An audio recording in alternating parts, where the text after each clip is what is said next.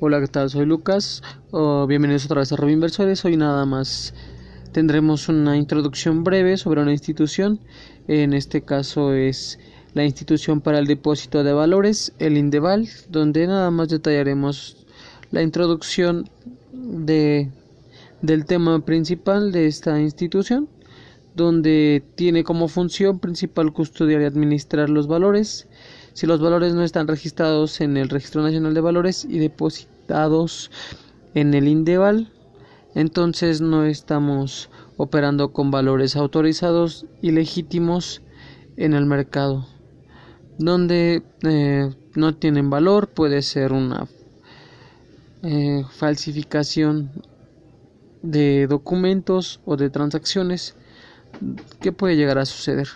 Gracias por escucharnos. Detallaremos más profundamente esta institución, donde hablaremos un poquito más de sus inicios. Gracias. Saludos a todos.